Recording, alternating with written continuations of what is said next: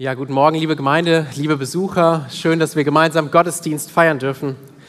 Ja, es ist ganz offensichtlich, hier vorne, man sieht drei Kerzen. Es ist der dritte Advent und ich weiß nicht, ob es euch so geht wie mir, aber ich bin irgendwie verblüfft, wie schnell es dieses Jahr ging.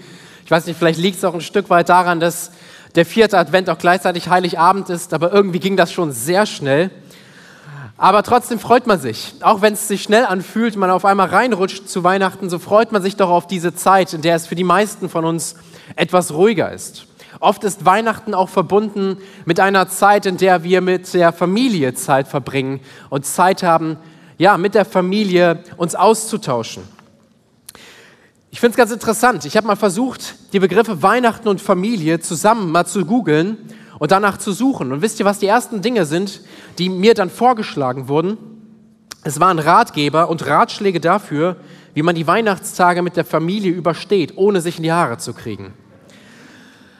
Familie ist etwas Wunderbares. Ich glaube, da sind wir uns einig. Aber Familie ist auch ein Spannungsfeld. Familie ist eine Herausforderung. Und ich weiß, ihr alle, ihr bringt ganz unterschiedliche Erfahrungen mit, vielleicht auch verschiedene äh, Gedanken, Emotionen, wenn ihr das Thema Familie hört. Manch einer ist hier sehr wohlbehütet aufgewachsen, ist sehr dankbar für seine Familie, wurde wunderbar geprägt, vielleicht auch im Glauben geprägt und schaut auf diese Zeit zurück als Kind und sagt, boah, ich hatte eine tolle Kindheit. Aber ja, ich weiß, es gibt auch einige hier, die jetzt vielleicht sitzen und sagen, also meine Familie, das war, es war schwierig. Es war keine leichte Zeit. Und vielleicht sitzt du hier auch gerade mit gemischten Gefühlen. Vielleicht sitzt du auch gerade hier und sagst dir, ich wünsche mir Familie. Ich würde gerne in einer Familie zu Hause sein, aber ich habe keine Familie. Ich weiß, es ist herausfordernd, manchmal über dieses Thema zu reden. Das Gute ist, wir als Gemeinde sind Familie. Und wir kommen hier zusammen als eine Familie. Und auch wenn wir geistliche Familie sind, wollen wir uns gemeinsam auch darauf ausrichten, wie Familie auch in der natürlichen Familie gelebt werden sollte. Welche Prinzipien in der Familie, wie Gott es sich vorgestellt hat, gelebt werden sollten. Und hier bin ich bei meiner Epheser-Reihe auch angekommen, nämlich bei Kapitel 6 in den ersten vier Versen. Und dort beschreibt Paulus die Familie und wie ein gelingendes und gesegnetes Familienleben eigentlich aussieht. Es geht ganz konkret darum, um das Rollenverständnis und die Beziehung zwischen Eltern und Kindern. Kinder, das sind viele hier im Raum und waren wir auf jeden Fall alle mal. Eltern sind wir nicht alle, aber die Anweisungen, die wir hier finden, sind, glaube ich, für jeden von uns von Gewinn, weil wir den grundsätzlichen Willen Gottes in diesen Anweisungen sehen und auch etwas über sein Wesen lernen können. Und deshalb lasst uns in diese vier Verse einsteigen. Es ist der Text aus Epheser, Kapitel 6, die Verse 1 bis 4. Und ich habe das Thema heute überschrieben mit den Worten Familie mit Gott im Zentrum. Denn darum soll es gehen. Wir sind nicht einfach nur Familie, sondern unser Ziel soll es sein, Familie mit Gott im Zentrum zu sein. Ich möchte zunächst einmal die, diese vier Verse am Stück einmal vorlesen. Ihr Kinder, gehorcht euren Eltern im Herrn, denn das ist Recht. Ehre deinen Vater und deine Mutter, das ist das erste Gebot mit Verheißung, damit es dir wohlgeht und du lange lebst auf der Erde. Und ihr Väter, reizt eure Kinder nicht zum Zorn, sondern zieht sie auf in der Zucht und Ermahnung des Herrn. Wir starten hier, so wie der Text es auch tut, zunächst mit den ersten drei Versen, mit den Anweisungen, die Paulus an die Kinder richtet. Und der erste Punkt lautet, Kinder, gehorcht euren Eltern. Ja, unser Bibeltext, er beginnt hier also mit den Kindern. Und Paulus spricht hier nicht über Kinder, Paulus spricht zu Kindern. Er spricht sie direkt an als mündige Bestandteile der Gemeinde Gottes. Und das war eher ungewöhnlich in der Kultur damals, dass man die Kinder überhaupt so beachtet. Wir müssen uns das Szenario so vorstellen, der Epheserbrief, der wurde an die Gemeinde oder die Gemeinde um Ephesus herum verschickt und dann wurde dieser Brief von Paulus dort in der Gemeinde laut vorgelesen. Und offensichtlich geht Paulus davon aus, dass die Kinder anwesend sind und dass sie zuhören, ja, und dass sie sogar bei Kapitel 6 immer noch aufmerksam sind, wenn sie jetzt angesprochen werden persönlich. Damals wie heute sollten sich Gottesdienste also, glaube ich, nicht nur um uns Erwachsene drehen, sondern sollten auch die ganz junge Generation unter uns im Blick haben. Und ich finde, das unterstreicht auch nochmal, welchen Wert unser Herr in den Kindern sieht. Das sah man schon an dem Umgang, den Jesus mit Kindern hatte. Als die Erwachsenen die Kinder wegschicken wollten, da sagte Jesus, nein, lasst die Kinder zu mir kommen. Kinder sind dem Herrn wichtig und Kinder sind ein wichtiger Bestandteil unserer Gemeinde. Und auch gläubige Kinder, die sich vielleicht hier in der Gemeinde haben taufen lassen, die Teil unserer Gemeinde sind, sind ein ebenso wichtiger und besonderer Bestandteil der Gemeinde, wie es die Erwachsenen sind. Vielleicht sitzt du heute hier, ich sehe einige Kinder, Teenager hier in den Reihen, ähm, und du bist auch vielleicht gläubig. Du glaubst an Jesus Christus. Vielleicht hast du dich in letzter Zeit taufen lassen auf deinen Glauben hin. Ja, wir durften dieses Jahr erleben, dass wieder viele junge Menschen früh in ihrem Glauben diese Entscheidung getroffen haben, sich taufen zu lassen. Das ist etwas Wunderbares, etwas so Gutes. Und ich möchte dir einfach von vorne hier auch nochmal sagen, dass du uns als Gemeinde wichtig bist. Ihr seid ein wichtiger Bestandteil dieser Gemeinde. Ihr seid uns wertvoll. Aber du bist nicht nur Teil dieser geistlichen Familie, die wir hier gemeinsam sind, du bist auch Teil deiner natürlichen Familie. Du hast Eltern, zu denen du gehörst. Ja, in manchen Fällen, in denen man vielleicht seine Eltern verloren hat oder nicht mehr bei ihnen lebt, da hast du wahrscheinlich dann dennoch aber jemanden in deinem Leben, der diese Rolle der Eltern in deinem Leben einnimmt. Und Paulus hat hier in diesen Epheserbriefen Kapitel 6 eine Aufforderung für dich formuliert, die für dich gilt. Er sagt, Kinder, gehorcht euren Eltern. Sei ihnen gehorsam. Achte auf das, was sie dir sagen. Gehorsam betrifft wie jedes Gebot Herz und Hand. Ja, es geht beim Gehorsam darum zu tun, was meine Eltern mir sagen, auf sie zu hören. Ja, wenn sie mir sagen, räum dein Zimmer auf, das dann auch zu tun. Ganz praktisch. Aber es ist nicht nur das. Es ist nicht nur, dass ich etwas machen soll. Liebe Kinder, es geht um euer Herz. Das ist es, worum es dem Herrn immer geht. Es geht auch um unser Herz. Gehorsam bedeutet sich ganz bewusst dafür zu entscheiden, eine Haltung des Gehorsams gegenüber den Eltern einzunehmen und sie damit zu ehren. Ja, deshalb zitiert Paulus auch hier in Vers 2 das fünfte der zehn Gebote aus dem Alten Testament. Dieses Gebot, Gebot ruft Kinder dazu auf, die Eltern zu ehren und ihnen Wertschätzung zu zeigen. Manch ein Erwachsener sitzt jetzt vielleicht hier und fragt sich, ob seinen Eltern zu gehorchen auch etwas ist, was auch wir Erwachsene tun müssen. Ja, wir sind ja alle Kinder unserer Eltern, zumindest solange unsere Eltern auch noch leben.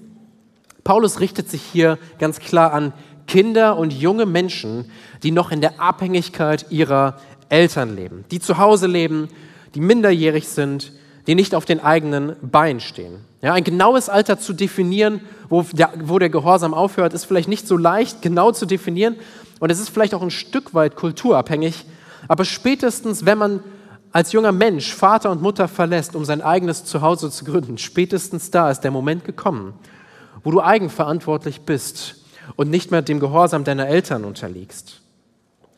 Aber wovon ich als Erwachsener ebenso nicht befreit bin, ist die Pflicht, meine Eltern zu ehren, ihnen mit Dankbarkeit und mit Wertschätzung zu begegnen. Und in diesem Sinne sind auch wir Erwachsene hier aufgefordert, unsere Eltern zu ehren, sie im Blick zu haben, uns um sie zu kümmern im Alter und sie nicht zu vergessen. Aber warum sollten Kinder ihren Eltern gehorsam sein? Was motiviert einen dazu? Weihnachten steht offensichtlich vor der Tür. Und manchen kleinen Kindern wird ja heutzutage noch erzählt, dass der Weihnachtsmann nur den Kindern ein Geschenk mitbringt, die gehorsam und artig waren und brav waren über das ganze Jahr hinaus. Also wer sich das ganze Jahr angestrengt hat, gehorsam zu sein, der kann sich auf ein Geschenk freuen. Und wenn du mal nicht gehorsam warst, ja, dann gibt es leider nichts. Das ist sicher keine gute Motivation, mit der man Kinder motiviert, gehorsam zu sein. Paulus nennt hier etwas viel Besseres in Vers 1 und das, was Kinder und auch uns motiviert, überhaupt dem Herrn zu folgen. Und er sagt hier in Vers 1, die Motivation ist, weil es recht ist. Es ist richtig. Es ist so, wie Gott es sich überlegt hat. Ja, Gott hat die Familie so geschaffen, dass Eltern in der Familie Verantwortung für ihre Kinder übernehmen und die Kinder ihnen gehorchen sollen. Gott hat definiert und hat es so geschaffen, dass das ein stabiles und geordnetes Zuhause ausmacht. Und auch wenn die Gesellschaft versucht, an diesen ja, wichtigen Prinzipien immer mehr zu rütteln, haben Gottes Ordnungen Bestand, Und wer sich an ihnen orientiert, erlebt Segen in seinem Leben. Das heißt, es ist zum einen richtig, es ist recht vor Gott, den Eltern gehorsam zu sein.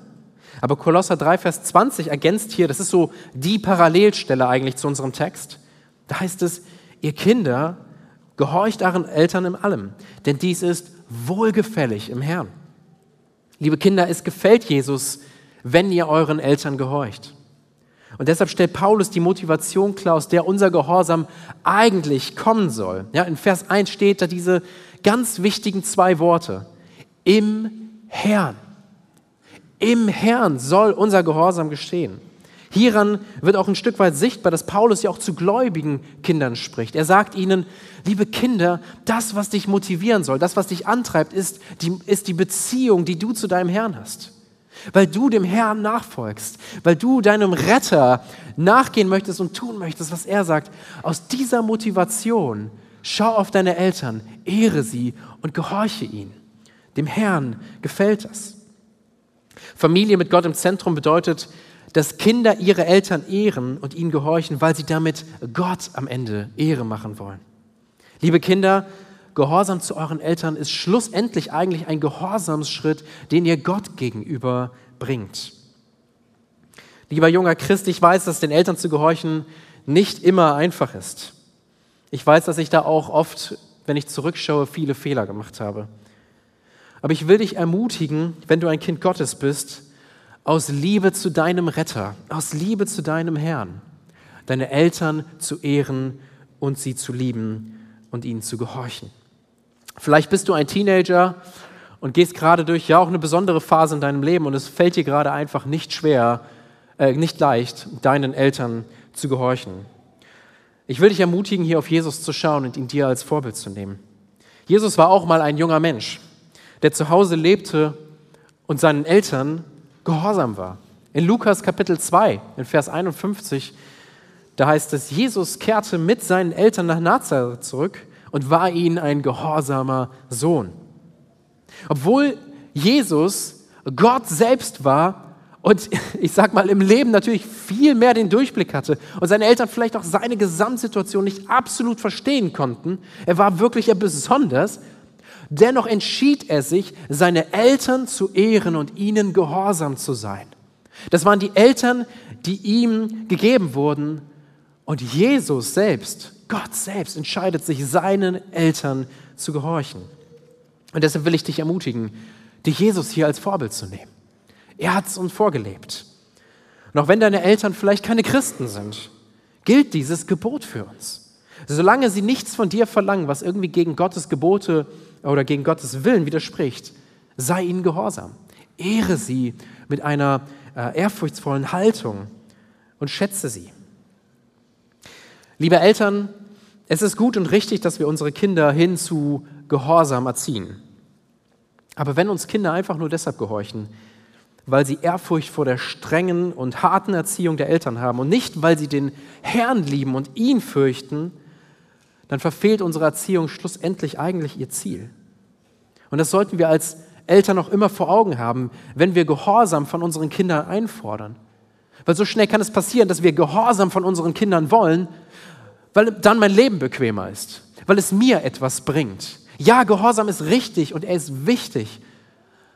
Aber schlussendlich geht es auch im Gehorsam darum, dass die Kinder auf Gott hingerichtet werden, auf ihn ausgerichtet werden. Es geht nicht um mich in der Erziehung. Es geht um den Herrn, dass ihm Ehre gemacht wird und dass die Kinder dem Herrn Ehre machen, indem sie uns ehren und uns gehorchen. Einem jungen Kind ähm, kann man ein junges Kind, das vielleicht noch relativ klein ist, das versteht dieses große Bild vielleicht noch nicht. Und ja, da ist es wichtig, dass wir trotzdem diesem Kind, auch wenn es das große Bild noch nicht versteht und die große Motivation, die dahinter liegt, dass wir dennoch diesem Kind schon früh beginnen, Gehorsam beizubringen. Aber ich glaube, mit wachsendem Alter sollten wir immer mehr dorthin kommen, dass wir unseren Kindern vermitteln, was die eigentliche Motivation für den Gehorsam sein sollte. Dass sie schon früh in ihrem Leben verstehen, alles, was sie tun, soll zur Ehre Gottes sein. Sie schon früh in ihrem Leben darauf auszurichten, um wen es eigentlich geht in unserem Leben. Ich kann mir gut vorstellen, dass es auch einige Eltern hier gibt, die manchmal kurz vor dem Verzweifeln sind, weil sie den Eindruck haben, dass ihre Kinder einfach überhaupt nicht gehorchen und es einfach überhaupt nicht fruchtet. Ich glaube, es ist ganz wichtig hier an dieser Stelle, dass wir verstehen, dass Kinder genauso wie wir Sünder sind. Ich bin ein Sünder und mein Kind ist ein Sünder. Und eben das zeichnet doch die Sünde aus. Rebellion gegen eine Autorität. Und schlussendlich ja auch eigentlich der höchsten Autorität, Gott selbst. Deshalb sind wir alle, auch die Kinder, in diesem Bereich so angefochten. Unser Herz neigt zur Rebellion gegen Autoritäten. Es ist im Grunde sogar die Ursünde selbst. Der Ungehorsam Adams war es, der uns alle in den Tod riss. Und genau deshalb brauchen Jesus, äh, Kinder in allererster Linie Jesus. Sie brauchen ein neues Herz. Das ist das, was wirklich entscheidend ist. Und so schmerzhaft der Ungehorsam der Kinder für uns als Eltern oftmals ist und so herausfordernd er für uns ist, birgt er doch eine Chance. Er birgt nämlich die Chance, unseren Kindern vor Augen zu führen, dass sie einen Retter brauchen und dass sie Sünder sind. Nein, die Sünde ist nicht gut und ich will den Ungehorsam auch nicht gut heißen, aber der Ungehorsam kann eine Chance für uns geben, dass wir ihnen aufzeigen können, ja, dass sie schuldig sind und dass sie einen Retter brauchen. Meine Erfahrung ist, dass man gerade nach Konflikten mit den Kindern, in denen sie vielleicht ungehorsam waren, sehr gut mit ihnen ins Gespräch kommen kann über das Evangelium und über den Glauben sprechen kann. Ihnen aufzeigen kann, ja, du bist ein Sünder und du hast Schuld, aber es gibt Vergebung. Ich vergebe dir und Jesus kann dir auch vergeben. Das versteht auch schon ein kleines Kind. Und das gilt ebenso auch für größere Kinder. Auch hier ist es die gleiche Botschaft, die sie dringend brauchen und die wir Erwachsene natürlich auch brauchen. In der Vorbereitung ist mir aber auch nochmal so klar geworden, wie wichtig das Thema des Gehorsams grundsätzlich ist. Gehorsam, das klingt für den einen oder anderen vielleicht auch nach so einem negativ behafteten Wort. Aber Gehorsam ist etwas so Wunderbares. Denn Jesus war uns nicht nur ein Vorbild im Gehorsam, wir verdanken seinem Gehorsam alles. Sein Gehorsam bedeutete unsere Rettung. Weil er seinem Vater im Himmel bis zum Schluss gehorsam war und den Willen des Vaters tat, sind wir überhaupt erlöst. Schaut mal in Philippa 2, Vers 8. Da zeigt sich, dass Jesus aus Gehorsam ans Kreuz ging. Da heißt es, er erniedrigte sich selbst und gehorchte Gott bis zum Tod, zum Verbrechertod am Kreuz. Und in Römer 5, Vers 19 wird deutlich, dass wir erst durch seinen Gehorsam gerecht geworden sind. Schaut mal, denn wie durch des einen Menschen Ungehorsam, ja, Adams Sünde, die vielen in die Stellung von Sündern versetzt worden sind, so werden auch durch den Gehorsam des einen die vielen in die Stellung von Gerechten versetzt werden. Ihr Lieben, wir verdanken Jesu Gehorsam unsere Rettung. Sein Gehorsam ist der Menschheit zum größten Segen überhaupt geworden. Und auch im weiteren Verlauf unseres Textes hier wird deutlich, dass Gehorsam zum Segen führt. Da spricht Paulus nämlich vom Segen des Gehorsams in den Versen 2 und 3. In diesen Versen, da zitiert Paulus das fünfte der zehn Gebote aus dem Alten Testament. Ehre deinen Vater und deine Mutter. Aber er unterbricht dieses Gebot hier für einen kurzen Einschub, um etwas zu betonen, nämlich das, was gleich kommt. Er sagt, aufgepasst, dieses Gebot hat eine Verheißung. In diesem Gebot liegt ein Versprechen für euch, nämlich, so zitiert er, damit es dir wohlgeht und du lange lebst auf der Erde. Ein Zuhause, eine Familie, in der die Eltern geehrt werden, ist gesegnet. Kinder, die ihren Eltern gehorchen, denen geht es gut. Eine Familie mit Gott im Zentrum erlebt den vollen Segen. Und es ist ein zweifacher Segen, den Paulus hier beschreibt. Erstens sagt er, damit es dir gut geht und zweitens, damit du lange lebst auf der Erde. Ein Kind, das seinen Eltern also gehorcht und sie ehrt, dem geht es gut. Denn der Gehorsam führt zu weniger Konflikten zu Hause, es führt dazu, dass man ein harmonischeres Zuhause hat, einen friedlicheren Umgang miteinander. Da, wo Kinder zu Hause gehorchen, haben wir ein Zuhause, in dem es einem gut geht, wo es den Kindern gut geht. Und das Zweite, was er hier nennt, ist, es verlängert unser Leben. Das ist eine spannende Verheißung, die wir hier finden. Aber das ist mehr als ein grundsätzliches Prinzip zu verstehen. Nämlich der Gehorsam leistet einen Beitrag dazu, dass mein Leben tendenziell länger ist. Ja? Wer Gehorsam lernt, schon früh in seinem Leben, bewegt sich nämlich eher auf einem Lebensweg, der ihn nicht auf eine schiefe oder vielleicht eine gefährliche Bahn führt und vielleicht sogar das Leben frühzeitig beendet, sondern wer früh in seinem Leben lernt, gehorsam zu sein, bewegt sich tendenziell auf einem Lebensweg, in dem es ihm gut geht und das langlebig ist. Ich glaube, deshalb ist es auch für eine Gesellschaft und ein ganzes Volk zum Segen, wenn Kinder dazu angehalten werden, ihren Kindern zu gehorchen. Und im Gegensatz dazu zeigt sich der Verfall einer Gesellschaft gerade da, wo Kinder ihren Eltern nicht gehorsam sind. Finden wir zum Beispiel in Römer 1, Vers 18. Der Fluch, den die autoritäre Erziehung mit sich bringt, zeigt sich in unserer Gesellschaft. Es ist für sie nicht zum Segen. Wenn wir Kindern einfach nur freie Hand lassen und sie ganz selbstbestimmt aufwachsen lassen. Nein, Kinder brauchen Erziehung, Kinder brauchen, dass wir sie leiten, dass wir sie führen und dass sie uns gehorchen. Liebes Kind, du darfst dem Herrn vertrauen, dass er es gut mit dir meint.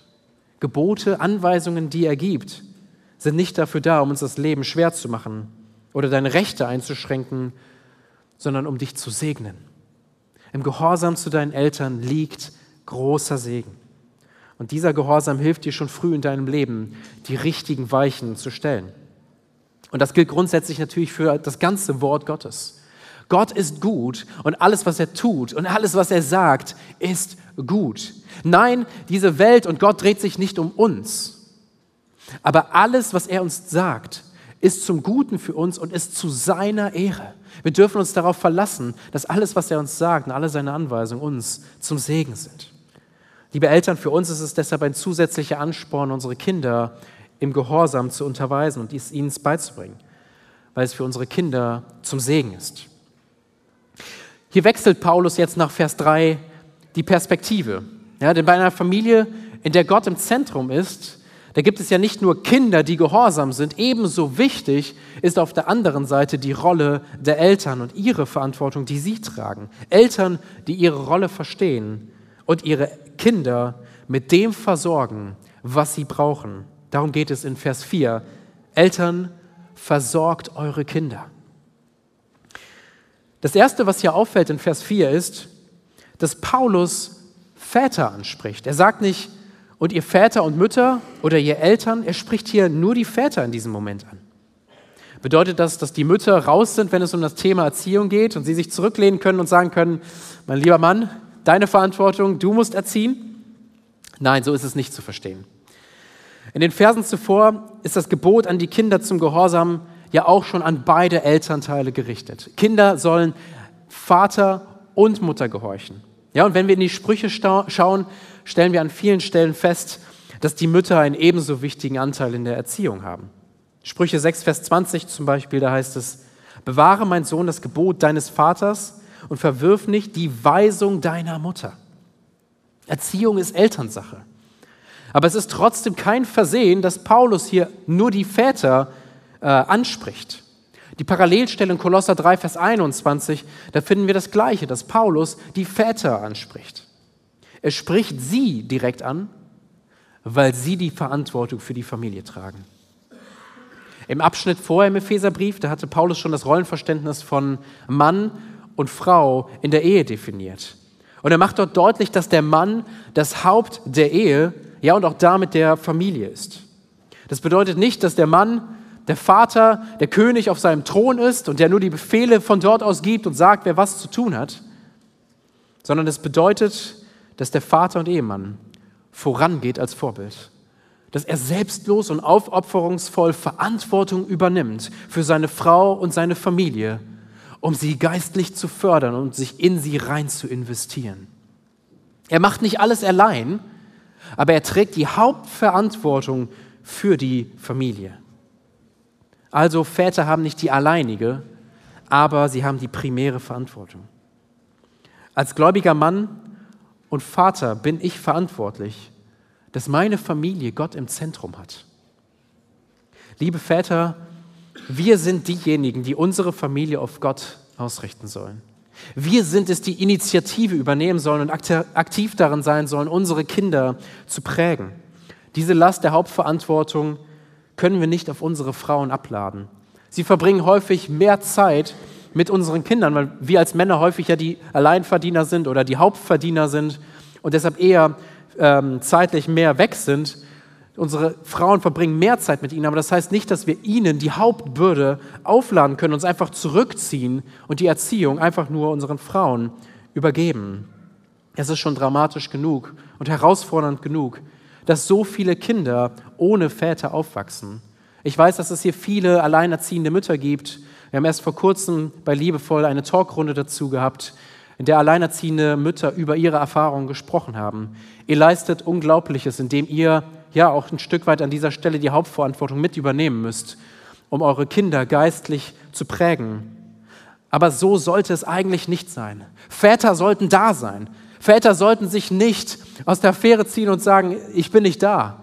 Und auch wenn die Väter anwesend sind, sind wir doch als Väter oft so passiv und greifen nicht ein. Wir schauen zu. Ihr Lieben, Väter, wir sind Hirten unserer Familie. Meine Familie ist meine Herde, die Gott mir anvertraut hat. Und ich bin für die Versorgung meiner Herde, meiner Kinder verantwortlich. Und ich glaube zuallererst ist dies eine Verantwortung des Gebets. Zu beten, dass meine Familie eine Familie mit Gott im Zentrum ist. Im Gebet für Kinder, meine Kinder einzustehen, dass sie früh in ihrem Leben den Herrn anerkennen und kennenlernen. Zu beten, dass der Herr mir Weisheit und Kraft gibt, weil ich meine eigene Schwachheit und meine eigenen Versagen immer wieder sehe und genau kenne. Dann zum Herrn zu gehen und zu sagen, Herr, helf mir, ein Mann zu sein, der die Familie leitet, so wie du es möchtest. Aber es ist auch eine Hauptverantwortung des aktiven Gestaltens. Wir neigen als Männer dazu, passiv zu sein. Und ich merke bei mir oft, dass ich einfach nur reagiere, statt zu agieren. Ich greife ein, wenn die Situation eskaliert ist statt präventiv mein Kind schon so zu prägen, dass es erst gar nicht so weit kommt. Männer, wir dürfen uns nicht wegducken.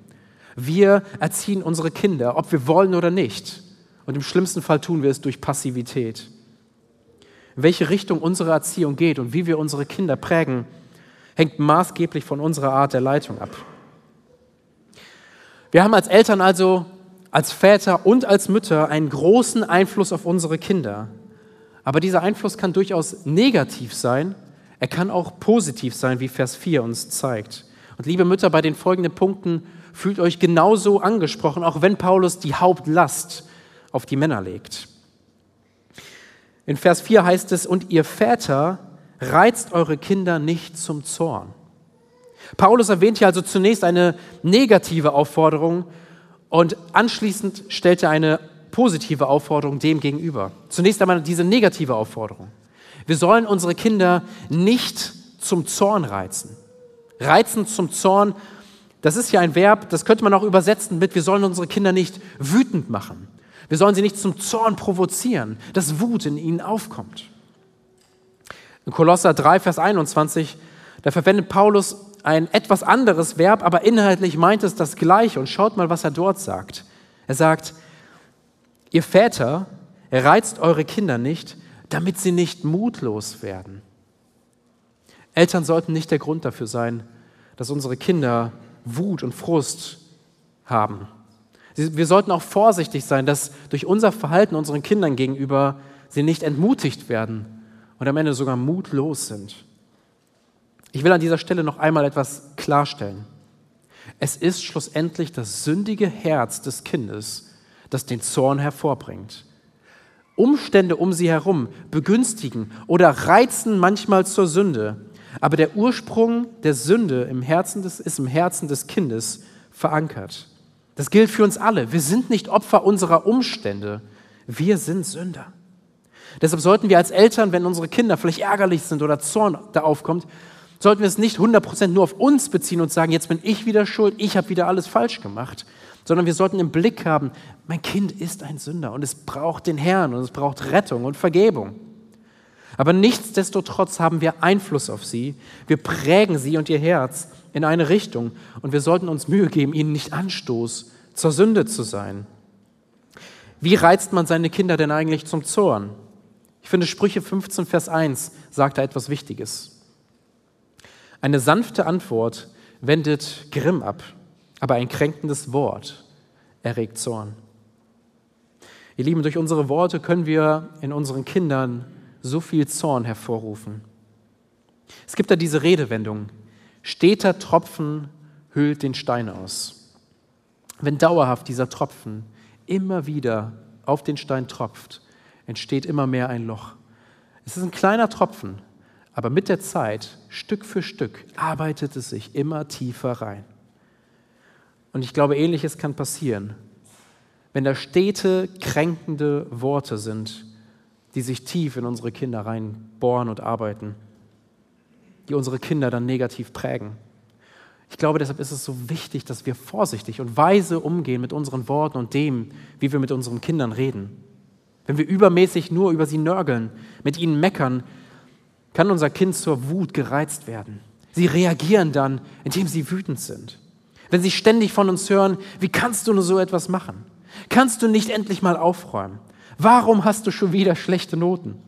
Wenn wir sie ständig hinterfragen, wenn wir sie ständig vielleicht sogar niedermachen und sie untergraben, dann kann es sich nach und nach in sie reinarbeiten und tief in ihnen verwurzeln. Und wir sollten hier weise sein, wie wir mit ihnen reden. Wenn wir sie vielleicht auch laut anbrüllen, anfauchen, weil wir uns emotional nicht im Griff haben, dann führt es auch dazu, dass sie vielleicht mit Wut reagieren. Ja, aber auch unnötige Härte in der Erziehung kann unsere Kinder entmutigen. Man kann als Eltern so den Gehorsam einfordern und so hart auf Ungehorsam reagieren, dass es am Ende genau das Gegenteil bewirkt von dem, was wir wollen dass sie vielleicht vor uns versuchen, das Bild zu wahren, aber eigentlich ist da keine Wertschätzung, keine, keine Ehren des Eltern, der Eltern. Und es verhärtet das Kind und sie werden mutlos, weil sie den Eindruck haben, ich kann ja sowieso meinen Vater oder meine Mutter nicht zufriedenstellen. Dann frustrieren wir unsere Kinder, wir machen sie mutlos. Unsere Worte sollten weise gewählt sein. Wozu führt dieser Zorn schlussendlich? In Sprüche 30, Vers 33 ist ein spannendes Bild. Da heißt es, denn das Pressen der Milch bringt Butter hervor und das Pressen der Nase bringt Blut hervor und das Pressen des Zorns bringt Streit hervor. Zorn bringt Streit hervor. Ist logisch. Wenn Eltern untereinander, wenn Eltern mit ihren Kindern oder Kinder mit Kindern streiten, weil da so viel Zorn sich aufstaut, ja, da ist das so unglaublich schädlich für die Familie. Es zerstört die Einheit, die man hat und es raubt einem doch so viel Freude. Vielleicht sitzt du heute hier und bist schon lange eigentlich am Ende deiner Kräfte in der Erziehung angekommen, weil es so herausfordernd ist mit den Kindern und so viel Streit da ist und du so viel Zorn siehst, auch bei dir selbst. Als Vater von zwei sehr aktiven Jungs weiß ich auch durchaus, wovon ich spreche. Vielleicht habt ihr aber auch ganz besonders herausfordernde Kinder ähm, mit besonderen Bedürfnissen. Und dann kommt heute so ein Text, der nochmal so eine schwere Last auf deine Schultern legt und dir ein, dein eigenes Versagen vielleicht auch ein Stück weit vor Augen führt. Jemand sagte mir mal vor einigen Jahren, Kinder schaffen es, die schlimmsten Seiten von uns hervorzubringen. Damals hatte ich noch keine Kinder. Jetzt, fünf Jahre später, verstehe ich diese Aussage. Und ich weiß, dass ich schon viele Fehler gemacht habe. Aber das Gute ist, dass ich trotz der Wichtigkeit meiner Rolle als Vater genau weiß, es hängt nicht von mir ab. Die Rettung meiner Kinder hängt nicht von mir ab, sondern von Jesus Christus, weil er der Vater überhaupt ist. Da, wo ich als Vater versage, ist er unser Vater im Himmel, der alles gegeben hat, um mich zu retten. Und weil wir ihn haben, dürfen wir unsere Kinder nicht auf uns, sondern auf ihn wenden und sagen, mein Kind, ja, ich versage. Aber da ist jemand, der der perfekte Vater ist, der sein Leben gegeben hat für dich, damit du Rettung haben kannst. Ihr Lieben, mich ermutigt das total zu wissen, dass ich trotz meines Versagens wissen darf, der Herr kann mich gebrauchen in meiner Schwachheit. Und wenn ich meine Schwachheit anerkenne, ist das sogar gut. Der Herr widersteht den Hochmütigen, aber den Demütigen, denen schenkt er Gnade. Und das dürfen wir in der Kindererziehung auch annehmen. Da, wo wir versagen, wo wir Fehler machen. Und es liegt so eine Chance darin, auch mit unseren Kindern dann in der richtigen Art und Weise umzugehen und ihnen zu zeigen, ja, es gibt Vergebung, auch wenn ich versage. Wenn ich auf mein Kind zugehe, wenn ich mich falsch verhalten habe und mein Kind um Vergebung bitte und meinem Kind signalisiere, ich kann auch zu, zu Gott kommen und kann ihn um Vergebung bitten und er vergibt mir, dann ist das eine ganz wichtige Lektion und ein ganz wichtiges Zeugnis, das unsere Kinder sehen müssen. Denn wenn sie an uns sehen, dass ich glaube, dass mein Gott mir vergibt, dann glauben sie viel eher, dass sie einen Gott haben, der auch ihnen ihre Schuld vergeben kann. Und dann wechselt Paulus in Vers 4 zur positiven Aufforderung. Er sagt, sondern zieht sie auf in der Zucht und Ermahnung des Herrn. Statt unsere Kinder zum Zorn zu reizen, sollen wir sie aufziehen. Ja, aufziehen könnte man auch übersetzen mit ernähren oder wir sollen sie versorgen. Deshalb der Titel dieses zweiten Punktes. Eltern, versorgt eure Kinder. Gebt ihnen, was sie brauchen. Ernährt sie, versorgt sie. Und auch wenn es natürlich wichtig ist, dass wir unsere Kinder mit körperlicher Nahrung versorgen, mit guter Nahrung, die sie brauchen, um zu wachsen, geht es hier nicht um materielle Nahrung, sondern um seelische Nahrung, die sie brauchen, um gesund, geistlich heranzuwachsen. Wir sollen unsere Kinder aufziehen mit Zucht und Ermahnung des Herrn, heißt es hier. Diese beiden Wort, Wörter für Zucht und Ermahnung, die hier im Text stehen, die haben eigentlich ja auch in etwa so die gleiche Bedeutung, wollen auf das Gleiche hinaus. Ja, man könnte bei Zucht vielleicht jetzt hier denken, hier geht es einfach nur um Bestrafung oder sowas. Aber das ist nicht ausschließlich hier gemeint, sondern diese Worte beinhalten eigentlich alle Komponenten der Kindererziehung. Es geht darum, unsere Kinder zu lehren, sie zu unterweisen, sie anzuleiten, sie zu ermahnen, wenn sie auf einem falschen Weg sind. Das ist Erziehung im ganzheitlichen Sinne. Und hier sind, glaube ich, zwei Komponenten eigentlich enthalten. Das ist einmal die aktive Komponente und die reaktive Komponente. Ich reagiere auf mein Kind, wenn ich Fehlverhalten sehe, wenn ich bemerke, mein Kind bewegt sich in eine falsche Richtung mit seinem Leben. Dann wende ich mich meinem Kind zu. Ich weise es zurecht. Ich zeige meinem äh, Kind die Fehler auf und muss eventuell auch Konsequenzen ergreifen, um meinem Kind im Liebe zu vermitteln, dass es auf einem falschen Weg ist. Aber es hilft nicht nur zu reagieren, wenn unser Kind vielleicht auf einem falschen Weg ist, sondern es ist mindestens genauso entscheidend, auch zu agieren und aktiv zu sein, proaktiv unsere Kinder zu unterweisen in der Wahrheit, sie zu versorgen mit Gottes Wahrheit, mit Gottes Worten und sie zu lehren, was das Evangelium eigentlich ausmacht. Und hier kommt eigentlich die entscheidende Qualität für Zucht und Ermahnung ins Spiel, die Paulus hier am Ende nämlich erwähnt. Er spricht davon, dass Zurechtweisung und Ermahnung, dass es eine Zurechtweisung und Ermahnung des Herrn sein soll. Diese zwei Wörter sind ganz entscheidend für Familie mit Gott im Zentrum, weil, die, weil sie oder weil diese zwei Worte, dass wir auf den Herrn ausgerichtet sein sollen, die Zielsetzung und den Maßstab für die Erziehung eigentlich definieren. Es geht darum, dass unsere Kinder durch unsere Erziehung zu Gott hin wachsen, zu ihm hin erzogen werden. Wir wollen sie darin anleiten, gottgefällig zu leben. Das Zentrum und auch das Ziel unserer Erziehung ist es, sie zu Christus zu führen. Und deshalb ist es wichtig, dass wir selbst als Eltern dieses Ziel ganz klar vor Augen haben. Unser Hauptziel und unsere Hauptverantwortung als Eltern ist es, unsere Kinder darin anzuleiten, Christus mehr und mehr zu sehen. Wir sind Repräsentanten als Eltern von Jesus ein Stück weit. Vieles von dem, wie sie über Gott denken werden in Zukunft, hängt davon ab, wie sie uns auch sehen. Lasst uns in sie etwas hineinlegen, dass sie Gott so sehen, wie er wirklich ist in seinem Wort. Ich finde 5. Mose 6 auch sehr hilfreich als Grundprinzipien, die wir hier brauchen. In 5. Mose Kapitel 6, ich lese die Verse 4 bis 7, heißt es, Höre Israel, Jahwe ist unser Gott, Jahwe allein. Und du sollst Jahwe, dein Gott, mit ganzem Herzen lieben, mit ganzer Seele und ganzer Kraft. Und die Worte, die ich dir heute verkünde, sollen in deinem Herzen sein. Präge sie deinen Kindern ein und rede davon, ob du in deinem Haus bist oder unterwegs, ob du dich hinlegst oder aufstehst. Was hier, wir hier sehen, ist zum einen, wir sollten unsere Kinder zu allen Zeiten prägen. Ob wir unterwegs sind, ob wir zu Hause sind, ob wir gerade stehen oder liegen. Erziehung ist nicht eine einmalige Aktion. Es sind nicht zehn Minuten am Abend aus der Kinderbibel vorlesen. Erziehung ist eine durchgehende Haltung, in der wir unsere Kinder prägen. Eltern formen ihre Kinder zu allen Zeiten. Und deshalb muss Gott im Zentrum unseres Familienalltags stehen. Zu jeder Situation in unserem Alltag Gott mit einzubeziehen, ist so ein wichtiges Zeugnis für unsere Kinder. Ich finde, zum anderen sehen wir hier aber auch etwas ganz Wichtiges. Nämlich bevor es heißt, dass man es den Kindern einprägen soll, wird hier deutlich, dass das Wort Gottes in meinem Herzen sein muss. Ich kann meinem Kind nichts vermitteln, was ich nicht selbst lebe und nicht habe. Es muss bei mir beginnen, dass ich eine tiefe Beziehung zu meinem Herrn habe und meine Kinder das dann in mir sehen. Und ich ihnen dann, weil ich so gefüllt bin, aus der Fülle Gottes lebe, überfließe und meine Kinder davon berichte.